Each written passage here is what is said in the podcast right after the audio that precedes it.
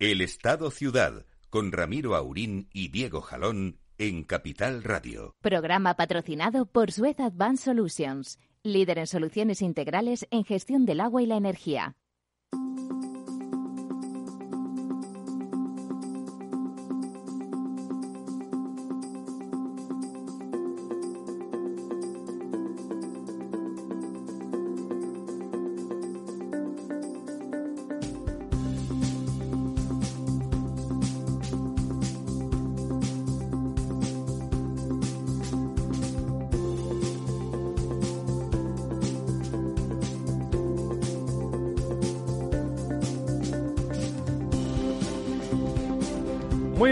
Días, amigas y amigos. Aquí estamos de nuevo con el invierno que ha vuelto después de ese veranillo estupendo que hemos tenido. Bueno, o semi, semi, si no veranillo, primaverilla. Don Lorenzo. Muy buenos días. ¿Cómo está usted? ¿Cómo está? Pues eh, bien, eh, pues ya aprovechando este día estupendo de Madrid con estas con este con esta cielo sin una sola nube después sí, de con unos un días frío que, hemos tenido. pone- Bueno, tampoco tanto. Ayer hizo un buen día y hoy pues refresca un poquito más, pero más propio de esta temporada, ¿no? Eh, Bueno, no sé, a menos dos en casa al salir, ¿qué quiere que le diga? Bueno, pero estamos en el mes de enero, ¿no? Y con la amenaza, según el método este de las cabañuelas, de una nueva filomena para el día 24 de ¿Ah, sí?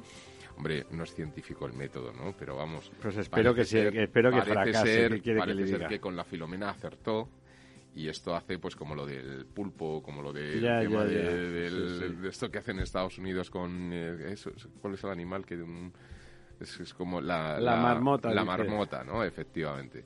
Pues esto es lo mismo con el método de las cabañuelas, que es un método así que miran la temperatura que hay el- cada día del mes de agosto del año anterior, corresponde a un mes del siguiente año, no sé qué, y miran Le la restan, lo las- multiplican por 23. le- Bueno, hacen ahí una... Te una miran a los ojos y te dicen Filomena. Que parece ser que tiene siglos y tal, no sé qué, y bueno, pues, Bueno, pues teóricamente yo- el 24 de enero nos espera una nueva Filomena. Espero que fracasen las cabañuelas estrepitosamente. ¿Qué quiere que le diga?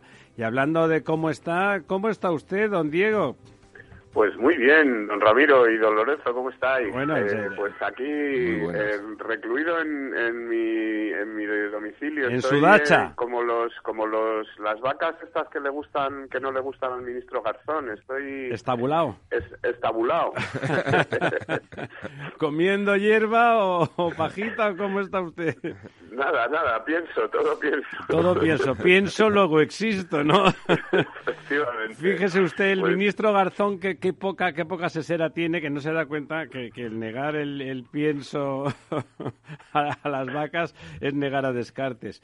Oiga, no saben ustedes, eh, nuestros oyentes no saben que don Diego, aunque está estupendo de la muerte, ha dado positivo, que es es de estos positivos que, que con el Omicron, pues no se sabe si son unas vacaciones anticipadas o, o qué.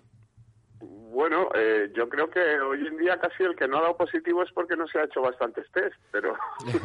Eso hable por usted, que yo me hago todas las semanas uno como mínimo y ayer estaba negativo. Además, parece ser que hay test que, que están mal porque dan negativo. Es decir, el test bueno es el que da positivo. Uno a la farmacia si le da negativo, diga, devuélvamelo hasta que consigas uno que te dé positivo. Bueno, sobre test- todo si eres, si, si- si con eso te libras de ir a trabajar, que parece que también, como ahora figura que te dan la baja telefónica solamente porque digas que tienes un test eh, positivo hecho en casa de antígenos, pues claro, oiga, que me ha dado positivo. Y, y si no Pues, te piden eh, la foto, sí, pues le das el eh. de tu hermano, que sí que es positivo, ya está, ¿no? Y la foto, la misma foto, todo el mundo corre. Todo el mundo con la misma foto, sí. Bueno, está usted bien, ¿verdad? Por eso de salud. Pues eh, sí, la verdad es que no, no tengo ningún síntoma más allá de, bueno, pues eh, porque quizá una mayor facilidad para dormir, pero que tampoco, Que tampoco es malo, eh, ¿verdad? es- es- es- tampoco es malo. Aunque no, no, no le veo yo a usted de los que tiene mucha dificultad para dormir.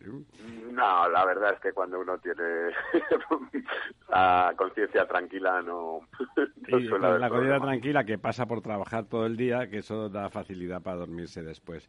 Bueno, pues aquí estamos con la conciencia tranquila y enfrentando el, nuevo el nuevo año. ¿Qué, qué le, ¿Qué le pide usted al nuevo año, don, don Diego?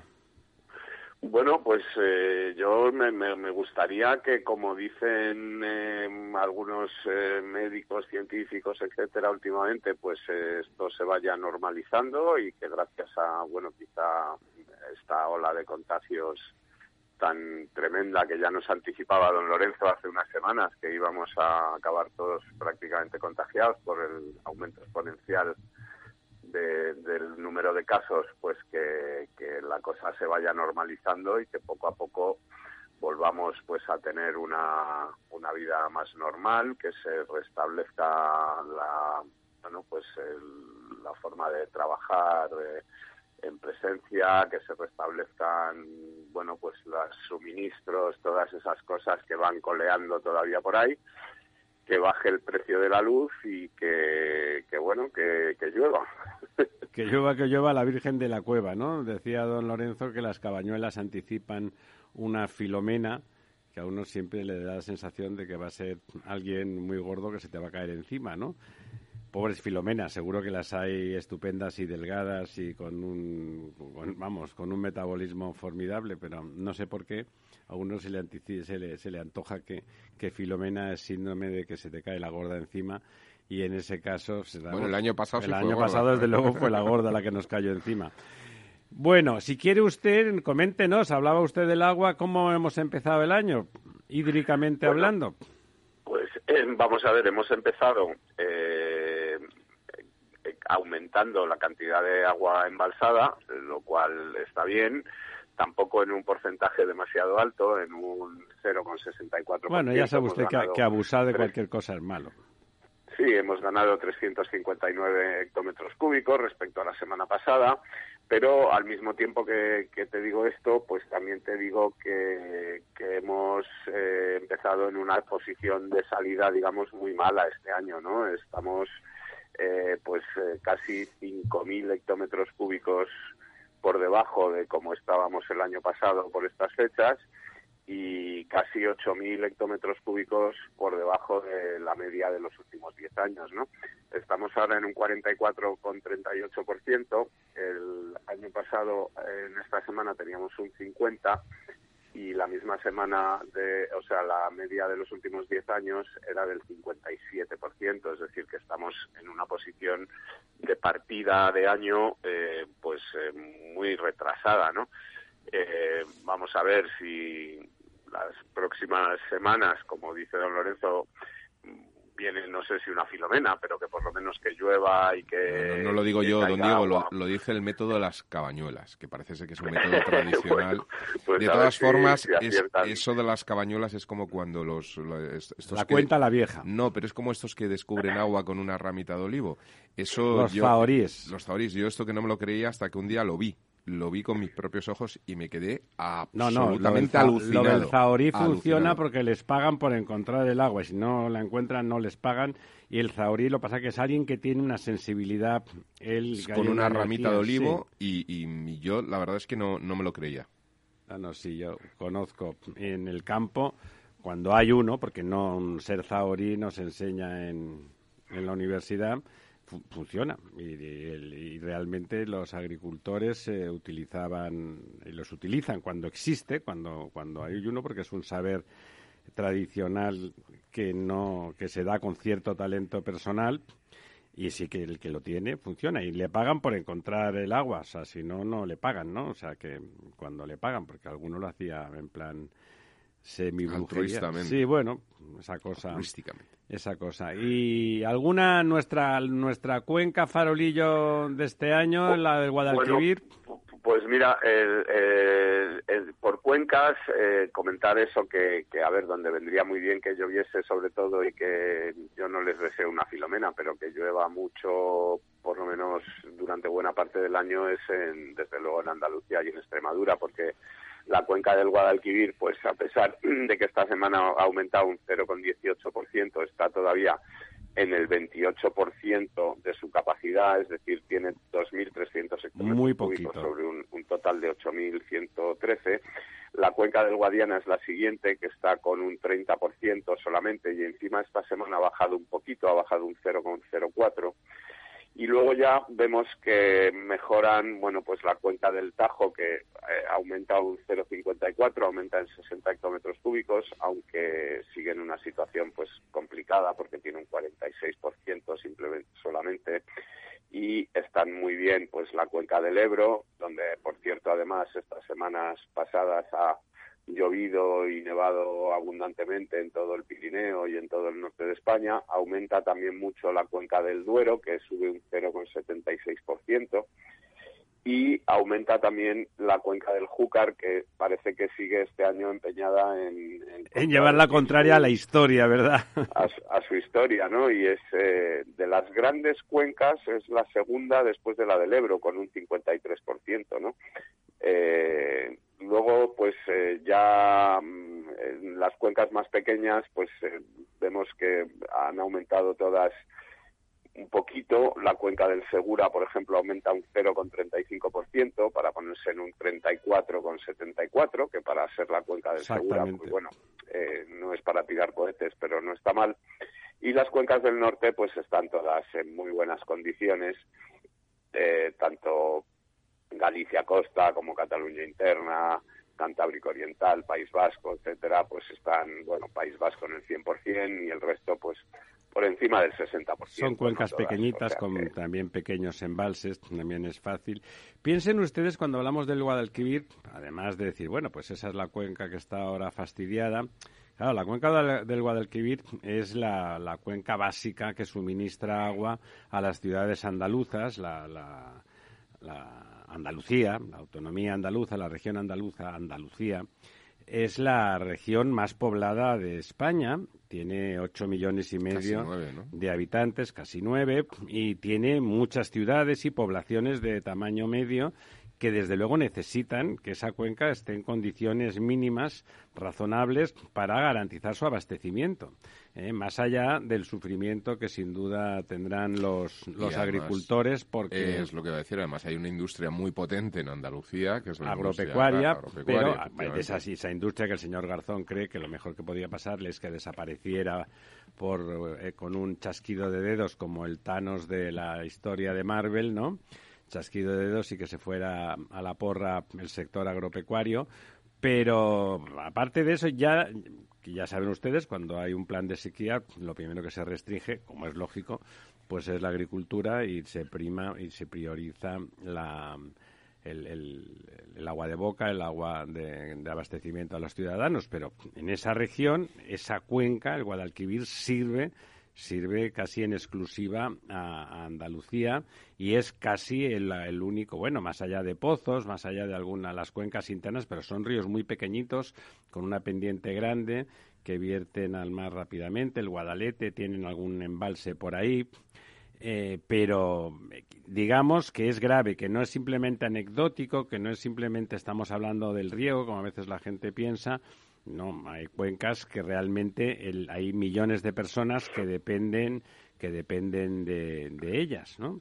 Y, ahora mismo pues está seguramente no en precario, pero seguramente con las cejas arqueadas más de más de un municipio pensando en la, en la evolución que pueda tener que puedan tener esos embalses eh, andaluces que esperamos, como decía don Diego, que la cosa vaya a mejor, igual que su economía, que en los últimos dos años pues eh, o tres ha mejorado extraordinariamente, ha sobrepasado en PIB a, Cataluña, lo cual era impensable, particularmente para algunos de mis paisanos, que les parecía eso insultante pero claro, si uno no hace los deberes es y ha creado focos, y ha creado focos de desarrollo tecnológico muy importantes. Sí, sí, Málaga se ha convertido en un contrapeso muy importante. Efectivamente, cosa que además es una ruptura con la eh, bueno, pues con la economía tradicional histórica de Andalucía y ese retraso histórico que tenían algunas regiones. había había un cierto usted que además es arquitecto, además de economista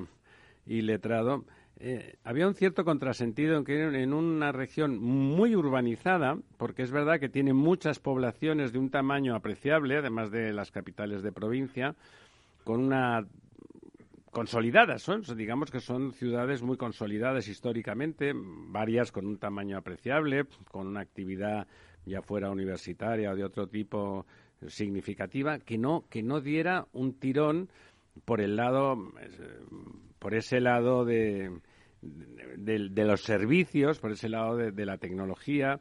Bueno, ahí Málaga ha conseguido generar la masa crítica y la voluntad, ¿no? En los últimos 40 años ha habido industrias tecnológicas en Andalucía muy notables. Sí, pero, es verdad, pero es verdad que el, eran el ya extinto Abengoa. Es verdad que eran puntos aislados. O sea, el fenómeno Málaga es un fenómeno de hub, ¿no? Un fenómeno donde claro, se está no, masa crítica que realmente genera riqueza en su hinterland, ¿no? Eso es. Eh, pero sí que había empresas que tenían... Y además, está, el ejemplo de Málaga me parece muy interesante bueno, primero porque como todo caso de éxito, pues es interesante y, no hay que cuestionarlo. Se trata de si uno lo entiende o no, pero que eso funciona está claro.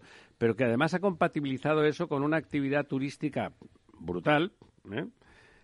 Por ejemplo, el, la normal de Djokovic tiene una mansión en Marbella, ¿no? Que es decir, es un sitio donde gente muy adinerada ha decidido tal, donde, donde bueno, no hace falta que les cuente a ustedes que todo lo que significa la costa malagueña es un lugar de, turismo masivo y de, además de cierta calidad y en lugar de, volcarse simplemente en eso, le han dado la vuelta y han, y han crecido en, aspectos, bueno, como lo hemos comentado más de una vez, están compitiendo en biotecnología con Barcelona, que realmente era, era un hub muy, muy importante y que atraía sistemáticamente todas las inversiones que pudieran venir a España a ese respecto, porque, bueno, era un entorno más favorable. Han conseguido competir eh, es verdad que Barcelona ahora tiene problemas de otro tipo que afectan a todo su a todo su, ecosistema económico y particularmente ese industrial y empieza a ser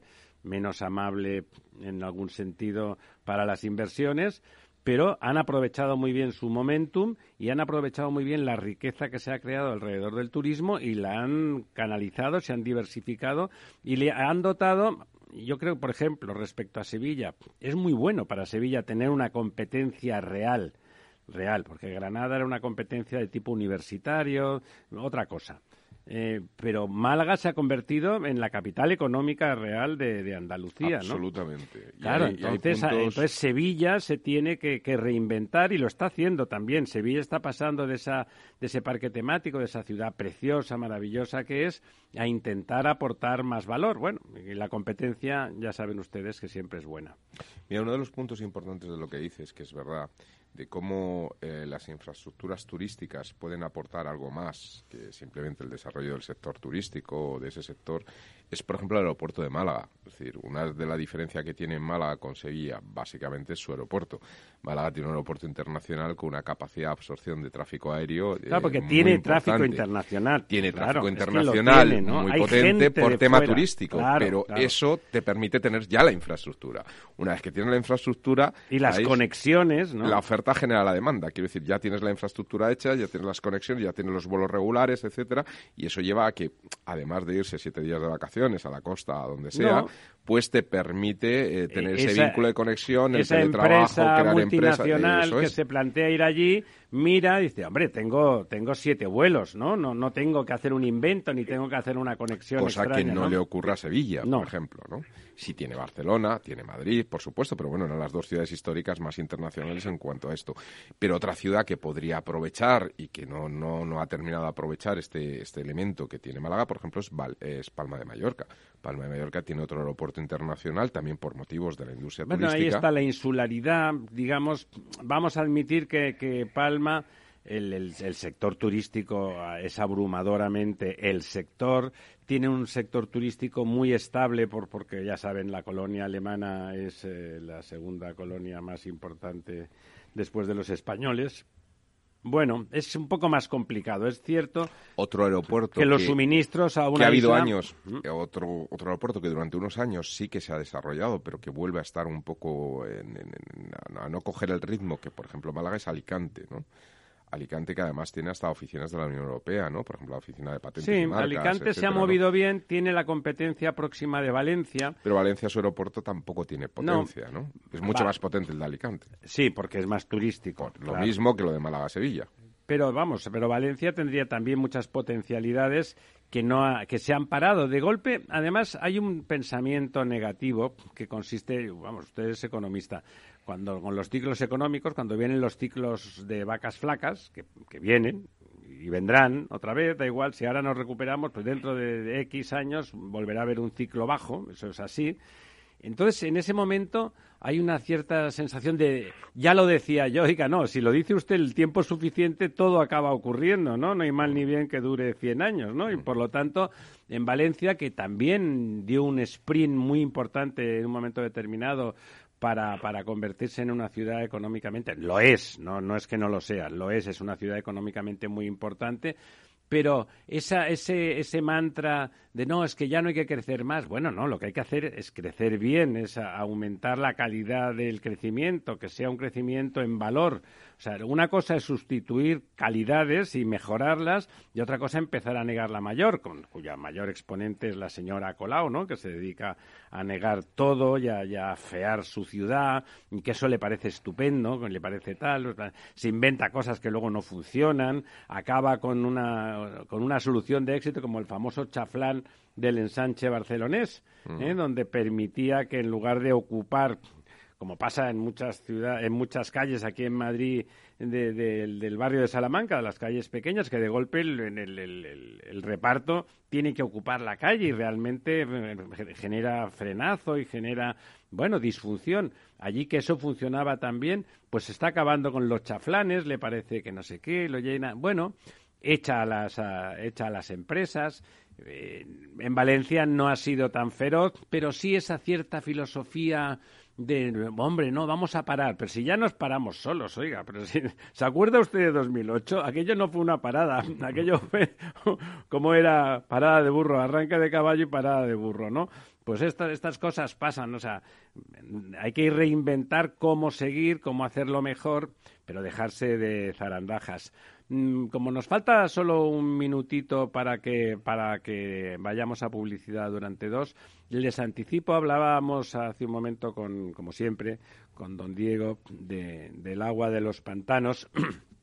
El agua de los pantanos, si decíamos en Andalucía, sirve en esa cuenca castigada este año este año hidrológico, pues para darle de beber a las personas. Y en ese sentido, la, bueno, seguimos con pandemia. Leía, leía esta semana, ¿no? Que, que en las aguas residuales ya detectan quién tiene más Omicron y quién tiene menos, ¿no? Porque, como decía don, don Diego, si hay Omicron, vamos bien, digamos, la cosa va a ser plasta, contagiosa, pero no va a pasar nada, donde todavía hay mucho delta, pues hay que tener más cuidadín. Bueno, pues esta noche en La Verdad Desnuda, también con don Lorenzo, vamos a tener eh, una larga entrevista con don Ángel Simón, mm. presidente de ACBAR, bueno, pues eh, de actualidad en estos momentos por muchos temas, en particular por su incorporación al grupo Veolia, que sustituye a Suez, y bueno, por, por alguna cuestión importante que esta noche les contaremos. Volvemos en un par de minutos. Don Diego, no se vaya.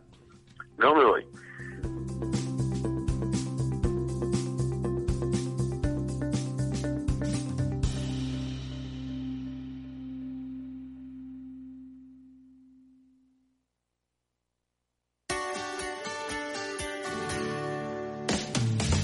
En la Oficina, el programa más divertido y de mayor influencia en el mundo de las organizaciones, con el presentador de mayor audiencia en el mundo del capital humano y speaker internacional Miguel Ángel Pérez Laguna. Todos los viernes a la una de la tarde en Capital Radio.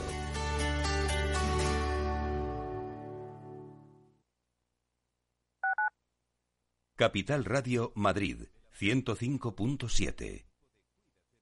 Gráficas Naciones. Más de 50 años de experiencia en el sector de las artes gráficas. Apostamos por la última tecnología tanto en impresión offset como en digital y gran formato. Realizamos todo tipo de impresión. Tarjetas de visita, folletos, libros, vinilos, decoración y montaje de stands. Más información en el 91 629 2145 o en gráficasnaciones.es.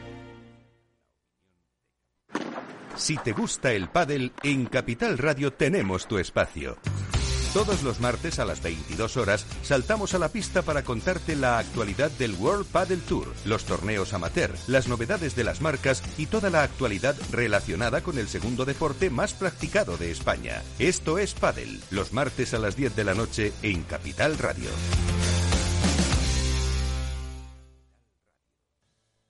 Capital Radio. Siente la economía.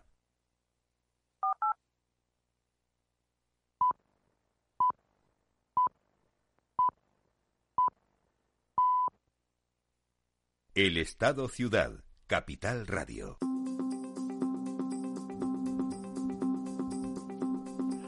Bueno, aquí estamos de nuevo, ya les decíamos, decíamos que esta noche tenemos una interesante entrevista. Don Ángel Simón se prodiga poco. Eh, en este momento, pues bueno, eh, es un momento singular y bueno, y habrá, hay, hay cosas interesantísimas que comentar. Eh, y hay, bueno, y yo creo que en general cosas buenas, no todas, por supuesto, pero, pero en general cosas, cosas buenas y, positivas en un sector que, como la pandemia ha demostrado, es esencial y estratégico. Cuéntenos, don Diego, desde, desde su confinamiento. Espere, que le pongo, que le veo cara de querer decir algo a don Lorenzo. No, no, no, no, estoy aquí Está, escuchando. Cuéntenos la semana según Diego Jalón.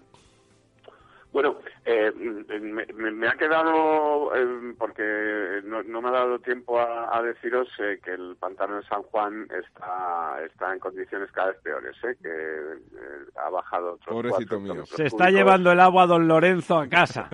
en cubos. Y está ya solamente con 58 hectómetros cúbicos. Qué barbaridad. Un total de 138.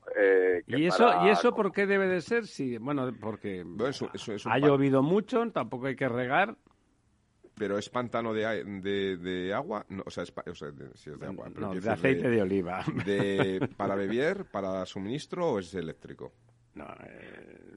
no, no, el pantano de San Juan no tiene aprovechamiento. Es recreativo, básicamente. Es recreativo y eh, eléctrico, entonces. Sí, y, el agua se, se bebe porque, bueno, aunque la gente se bañe o lo que sea, luego un poquito y se potabiliza y, está, claro. Sí, me imagino que en Guadalís de la Sierra y ese entorno deben de beber agua del pantano de San Juan, ¿no? Digo yo. Bueno, la verdad es que es sorprendente, ¿no? Que el pantano de San Juan en estos días, que además en Madrid ha llovido un poco sin parar, ¿no? Más, unos días más, otros menos y tal, pero ha estado lloviendo. Sí, mm. bueno, en, en los general campos verdean, los embalses de la de la Comunidad de Madrid están están bajando eh, y, y, bueno, eh, por ejemplo, el Atazar ha perdido 3 hectómetros cúbicos y está prácticamente a la mitad de su capacidad, que es el gran embalse de la, de, la, Comunidad de Madrid. Eh, el siguiente por capacidad es el, el, de San Juan y el de Valmayor pues es, quizá el que mejor está de los de los grandes embalses de la Comunidad de Madrid porque tiene 92 hectómetros cúbicos de un total de 124 ¿no?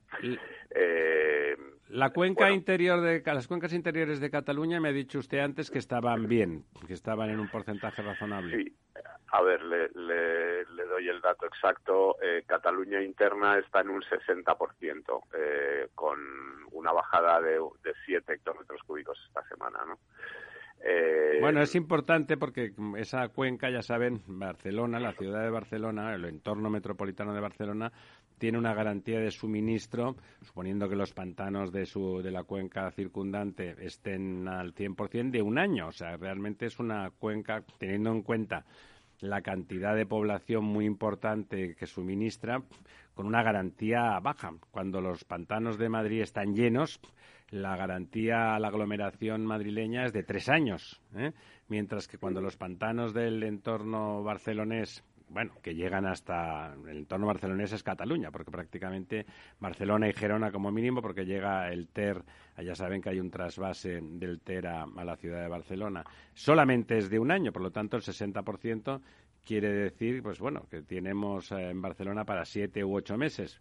La verdad es que tampoco tampoco cunde el pánico porque esa es la normalidad, ¿no? Esa es la normalidad, pero... Hombre, yo, yo creo tú que conoces además mucho mejor la, la región que, nosotros, pero em, lo que tiene Cataluña, o la cuenca de Cataluña interna, digamos ahora en esta época del año, es una gran reserva en forma de nieve en todo el Pirineo, ¿no? Sí, sí. Y además ahora que ha nevado, pues, pues bueno, eso garantiza un poco, sobre todo que, la, que, las, que los ríos, que las, las cuenquitas, las de, del de Gerona, pues se va a recargar, en particular el TER, que es al final uno, bueno, una de las fuentes. Ahora mismo no solamente con el TER no habría bastante, pero el TER garantiza garantiza como de forma sistemática eso. Ya saben, hemos comentado más de una vez que, los integristas eh, impidieron que se hiciera una conexión para casos de emergencia eh, del mini trasvase del Ebro a Tarragona que llegara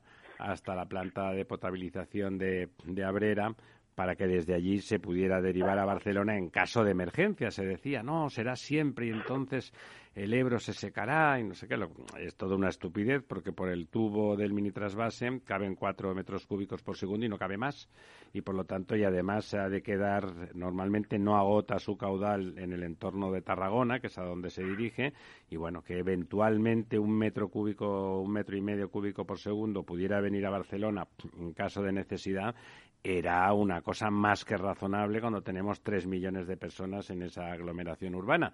Pero ya saben que, que hay religiones laicas que son mucho más integristas que algunas de las de toda la vida y se impidió, se impidió que eso ocurriera cuando las tuberías ya estaban tendidas. Eh, los bueno actuales amigos de la señora Colau, gente que, que, tiene esas tendencias y se llaman verdes y evidentemente de verdes no, no tienen nada porque fastidiar a los ciudadanos. Barcelona, saben ustedes que es la ciudad que consume menos por habitante, tiene más conciencia en ese sentido y creo que está en 102, 103 litros por persona y día. Eh, es muy poco, está en el límite de naciones, es suficiente, es suficiente, pero es poco. O sea, en Madrid creo que estábamos en 110 o 111.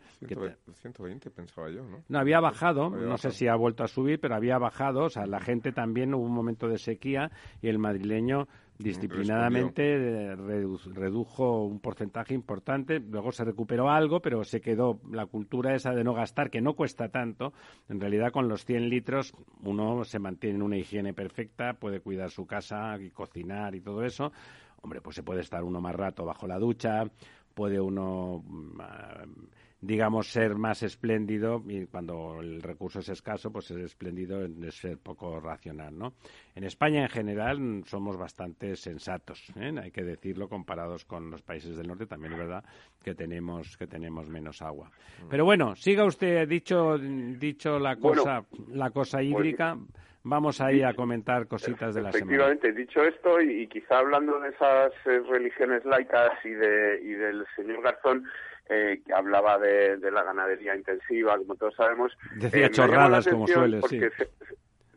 Se, ha publicado esta semana eh, que no es una cuestión esto del señor Garzón, ¿no? Porque parece ser que hace un año el Partido Socialista pidió a la Comisión Europea, en concreto los diputados, los eurodiputados César Luena, Irache García Pérez, Javier López, Iván García del Blanco y Nicolás González Casares todos del e? solicitaron, solicitaron a la Comunidad Europea eh, preguntando por la instalación de 14 proyectos de macro, macrogranjas porcinas en Castilla y León eh, que si la Comisión Europea no debería investigar el caso de las macrogranjas en un territorio como este afectado por incumplimientos de la legislación europea y le preguntaban también a la Comisión Europea que qué está haciendo para vigilar más de cerca el desarrollo de proyectos de agricultura y ganadería intensiva claramente contrarios a las ambiciones del Pacto Verde Europeo.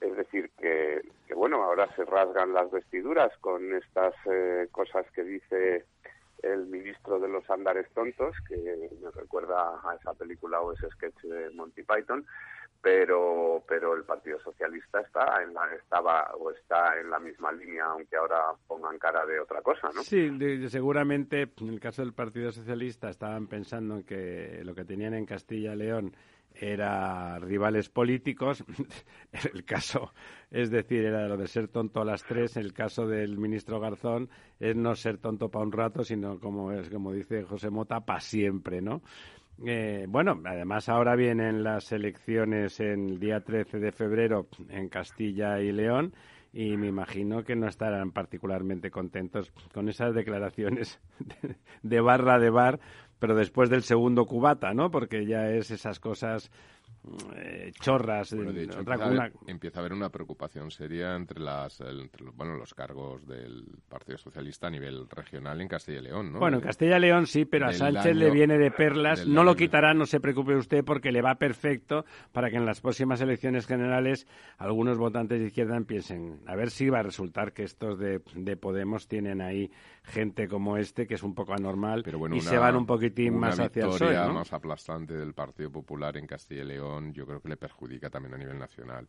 Es decir, ahora vienen dos, dos elecciones, porque Andalucía está también ahí, en el horizonte electoral, que como realmente le salga mal, yo creo que, yo creo que que tenía que haber defendido un poco la posición de la tierra, ¿no? Ahora en Castilla. Bueno, ellos han dicho que no están de acuerdo, etcétera. Como dice don Diego, ahora lo dicen porque han visto el resultado, pero tienen ahí unos antecedentes de eso. Desde hace un año, me decía usted, don Diego, la, la, intervención en Europa, o sea, no hace ni dos, ni tres, ni cuatro, sino es del año pasado. No, no, no. Esto es una pregunta que se presentó a la, a la Comisión Europea en septiembre de 2020.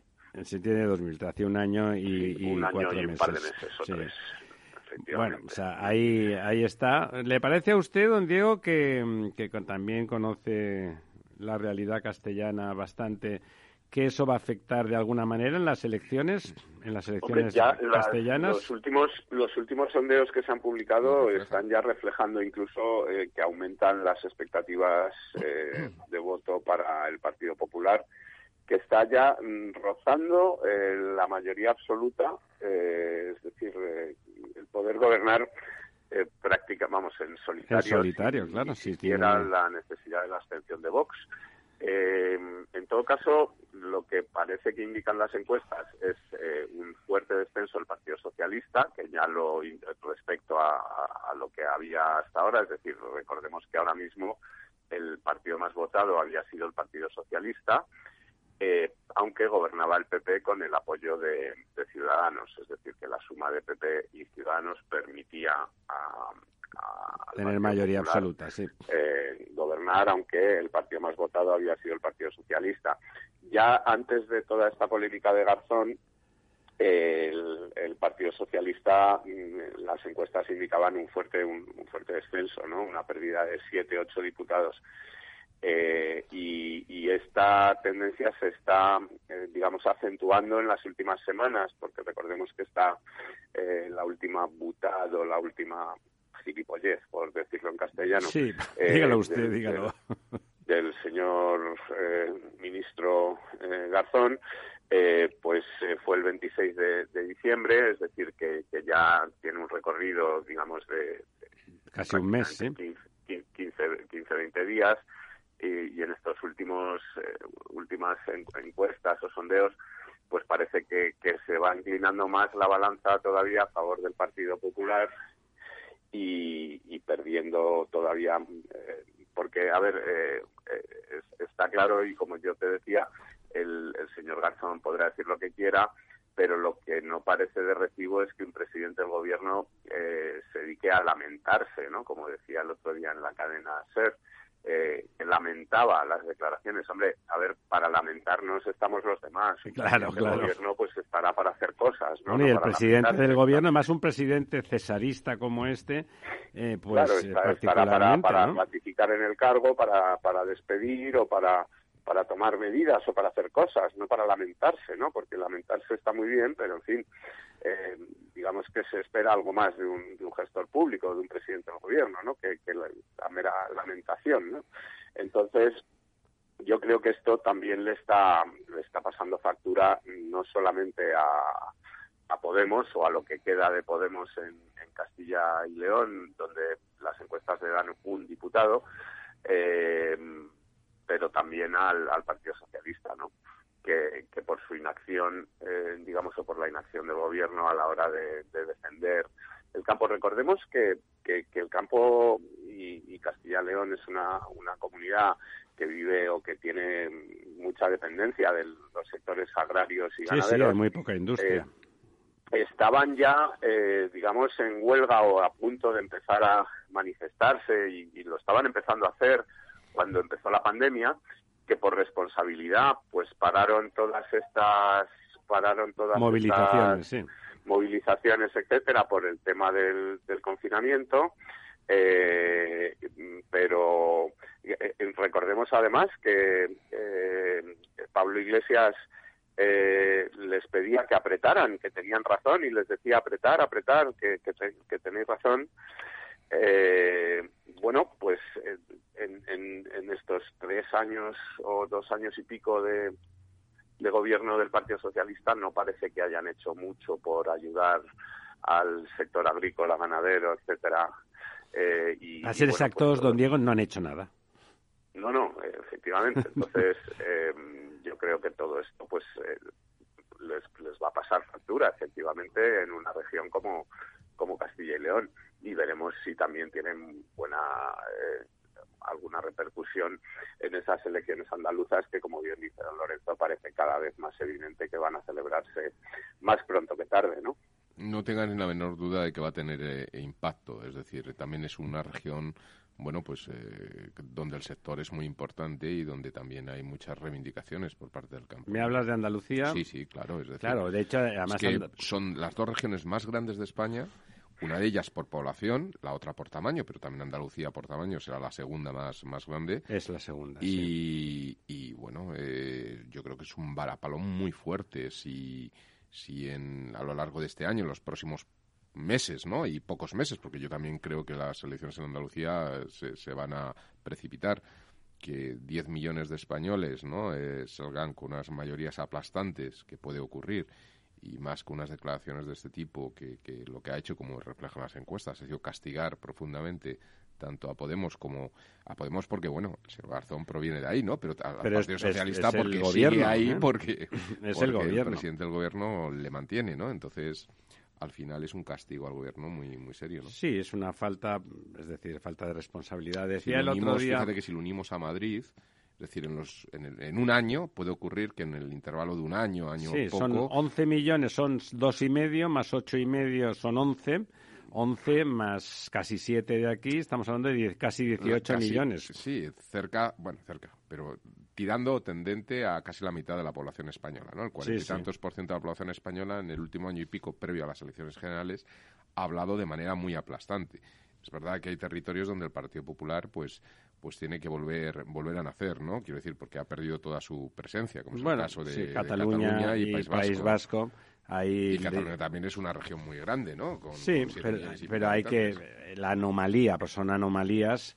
Es verdad que es una anomalía que es real y que, por lo tanto, ahí van a tener muchos problemas y ahí la desaparición de... No solamente del de Ciudadanos, ya no del PP, sino de Ciudadanos, que había sustituido de alguna forma eh, un pensamiento más eh, de, centro derecha más liberal y al mismo tiempo pues bueno más español y, no nacionalista la, el fiasco de, de, Albert Rivera que realmente lo fue ha dejado ahí huérfanos. Y como el Partido Socialista claro en Cataluña es grave no lo del Partido Socialista que siempre había tenido una presencia muy importante es, es una situación grave que no parece revertirse no don Diego que lo oigo suspirar.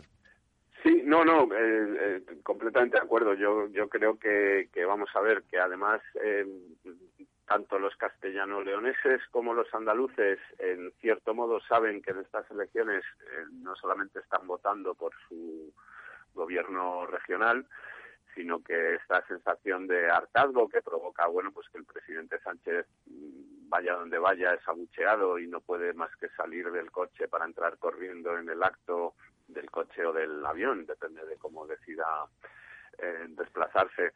Eh, el otro día le ocurrió en Palencia, donde fue a dar un mitin y le abuchearon pues eh, los agricultores en la entrada y en la salida.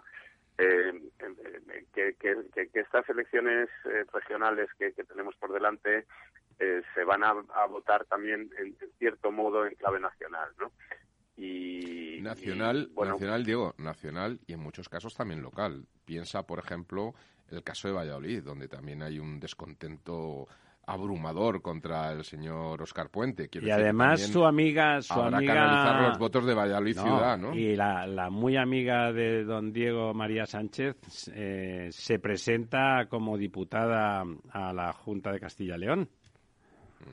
Sí, eh, bueno, sería seguramente una alegría para los vallisoletanos si consiguiera el escaño, por más que nada por, librarse de ella. ¿Usted cree que se iría de, de, los momios de ser presidenta de Aquavall y tal, o sería compatible? Yo no sé. Yo creo que no debería ser compatible ser diputado regional con ser concejal, ¿no? Eh, creo que son dos cargos, digamos, que exigen dedicación plena, ¿no? Y, en fin, aunque esta señora parece capaz de, todo en el peor sentido de la palabra. Sí, sí, con el, con el, con el Parlamento Nacional es compatible, Diego. Es decir, se puede ser diputado nacional y ser alcalde, por ejemplo, de un municipio. Con los autonómicos yo creo que depende un poco de la normativa de cada autonomía, ¿no? No, no lo sé, pero a nacional sí se puede, es compatible. No, a, ver, yo, yo no, sé si legalmente tendría que consultarlo, si legalmente es, es, compatible. Lo que quiero decir es que compatible en el sentido de, que se me hace difícil que, se puedan eh. compatibilizar ambas funciones si uno las realiza digamos, con, con la intensidad que, que requeriría ese compromiso con la ciudadanía, ¿no? Es decir, si uno está en una concejalía, pues eh, supongo que no le quedará Perdón, mucho tiempo y, no solamente en la concejalía, en la presidencia de una compañía que da agua a 400.000 personas, ¿eh? Ojo, poca broma. Bueno, oye, pues si queréis os cuento también, por ejemplo, que ha salido, ha salido un informe de la COE, de la Oficina de Proyectos Europeos, de la COE, eh, que mm, ha presentado un informe sobre eh, cómo se están ejecutando los fondos europeos Next Generation, estos fondos a los que el presidente Sánchez eh, confía pues toda la recuperación española. Y mira el dato me parece demoledor. Solamente se han ejecutado se han licitado el 48% de los fondos europeos que han llegado y solo se ha sacado a concurso el 38% de lo previsto en los presupuestos generales de 2021, ¿no? Eh, dice em, el informe, eh, como te decía, que, mm, de los 9.300 millones eh, que, han, que han llegado hasta ahora a España, pues eh, solamente se han licitado lo que te decía, el 38%, que muchas licitaciones siguen abiertas todavía y que solamente de esos 1.300 millones, 104 millones han llegado a empresas y entidades no consideradas administraciones públicas. ¿no? Qué, qué barbaridad me parece que el dato es, es demoledor, ¿no? El, dato es para ponerse a llorar. es algo que ya, ya denunciábamos aquí. ¿no? Sí, llevamos todo el, año denunciándolo. El importe, el importe de los, de los fondos es tan grande que si quieres hacer licitaciones reales y tal, salvo yo que sé, que se lo concedas todo a... Administraciones públicas, como está diciendo... Pues es absolutamente imposible, ¿no? Es que, es que solamente hacer los pliegos de, de las licitaciones conlleva un trabajo inmenso. Es decir, aunque solamente sacarás, le, regalo a quien, se, a quien, a, quien venga 100.000 euros eh, y solo hacer es eso, un 100.000, 100.000, 100.000, 100.000, hasta llegar a todos los miles de millones, ya colapsa Pero en la misma línea de lo que acaba de comentar don, don Diego, el, hablábamos el otro día, teóricamente ha aumentado la... Eh, el empleo, los, los, los españoles empleados. Pero resulta que todos, todos se acumulan en el sector público, mientras que el sector privado ha perdido empleo. Y a pesar de haber aumentado la cantidad de trabajadores, resulta que la productividad ha bajado un 6,5%. Eh, ya sé que a los integristas les da eso lo mismo, pero eso lo que quiere decir es que el empleo en el sector público es un empleo de una bajísima productividad. ¿eh? que es una bajísima productividad. O sea, eso sí, te permite colocar a todos los amigos como decía aquel, eh, no sé si era concejal, miembro del Partido Socialista Valenciano, que decía que estaba encantado de la vida con lo de Alcira porque iban a poder a colocar, pillaron y lo tuvieron que echar, pero luego hicieron exactamente eso, colocaron a todo el mundo, evidentemente no en puestos de médico o enfermera o enfermero, que eso necesita cualificación y experiencia, sino en otros que se inventaron en los cuales podían colocar a cualquier paniaguado. ¿Tiene usted dos minutos para contarnos algo más, don Diego? Bueno, pues mira, yo creo que una de las cosas que, se está hablando desde final de año y principios de, este y que creo que es importante y, que seguiremos hablando de ello es la intención de Bruselas eh, de, que el gas eh, y las nucleares sean eh, consideradas como energías verdes o energías renovables, ¿no? Eh, el, comisario, lo último que hemos sabido de aquí es el que el comisario europeo del mercado interior, que por cierto es un francés, Thierry Breton, ha eh, defendido eh, que Bruselas eh, invierta medio billón de euros hasta 2050 en nuevas centrales nucleares como transición hacia una energía. Qué bien, don Diego. Eso quiere decir que nos quedaremos fuera, que no tocaremos ni un euro de esos 500.000 mil millones. Qué formidable, qué formidable noticia. Efectivamente, ¿no? Eh, y además explica precisamente, bueno, pues que si vamos hacia esa transición eh, a la que queremos de coches eléctricos, etcétera, de descarbonizar, de dejar de quemar gasolinas y gasoils, etcétera, vamos a necesitar eh, duplicar prácticamente la, capacidad de generación eléctrica que tenemos, ¿no? Y eso hace que si no invertimos en nuevas nucleares, pues el peso de las nucleares, que actualmente son un 26% de la producción eléctrica de Europa dejaría de ser ese 26% al generarse el doble de energía para pasar simplemente a un 15%, ¿no? Y parece que esto pues eh, hará que los precios que ya vemos que están desbocados sigan más desbocados todavía, todavía más y que si no tomamos alguna medida de este tipo en fin, pues que como esto parece de sentido común, supongo que en España eh, no estaremos por la labor. Claro, siendo de sentido común, eso es absolutamente reaccionario. Ya sabe usted que el sentido común es el, es el sentido menos habitual en los comunes, eh, que en este caso coinciden con, ya sabe usted con quién. Eh, bueno, tendremos que seguir hablando del tema de las nucleares. Aquí hemos dicho muchas veces no solamente lo de las nucleares, sino que la cantidad de energía eléctrica generada eh, era muy grande si queríamos hacer toda esa transición que se quería hacer y que más allá de las creencias y de las buenas palabras, eh, hechos son amores y no buenas razones y ahí están. Ahora resulta que se caen del guindo, se dan cuenta que hace falta ya sea nuclear, ya sea más gas para conseguir esa energía. Acuérdense que esta noche tenemos una muy interesante entrevista tertulia con don Ángel Simón, presidente de Akbar y miembro del comité ejecutivo de Veolia. Hasta esta noche y hasta el próximo miércoles, amigos, amigas. Pánselo bien. Don Diego, póngase bueno. Vamos a intentarlo. Hasta luego.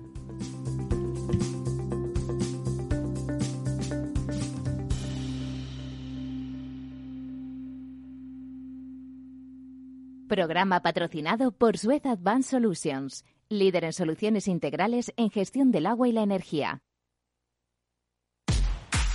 Al mal tiempo, mala helada. El cambio climático lo ha cambiado todo y los riesgos son más y más imprevistos, como las lluvias, las heladas o el pedrisco. Por eso necesitas un buen seguro agrario que garantice tu tranquilidad. Y ahora es el momento de contratar tu seguro de uva de vino.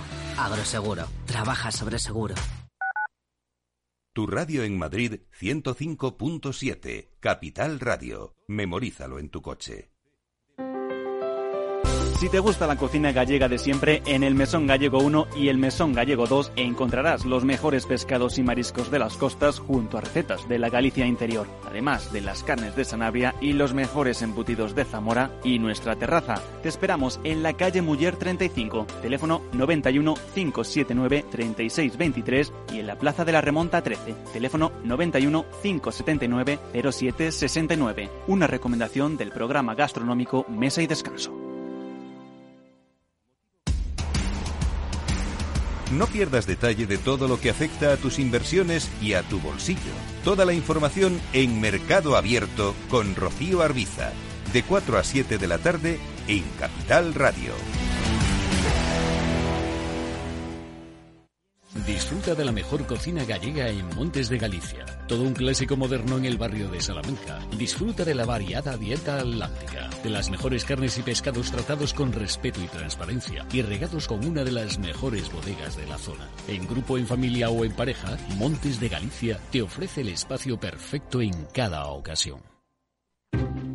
Inversión inmobiliaria acompaña al mercado inmobiliario en este nuevo ciclo. Todos los jueves de 10.30 a 13 horas, el inversor encontrará las claves para realizar su mejor inversión. La mañana de los jueves en Capital Radio tomamos el pulso al sector inmobiliario. Noticias, análisis de mercado y debates donde los protagonistas del sector podrán contar en primera persona los retos a los que se enfrenta el ladrillo. Inversión inmobiliaria pone la voz al sector inmobiliario. Aquí, en Capital Radio. Capital Radio.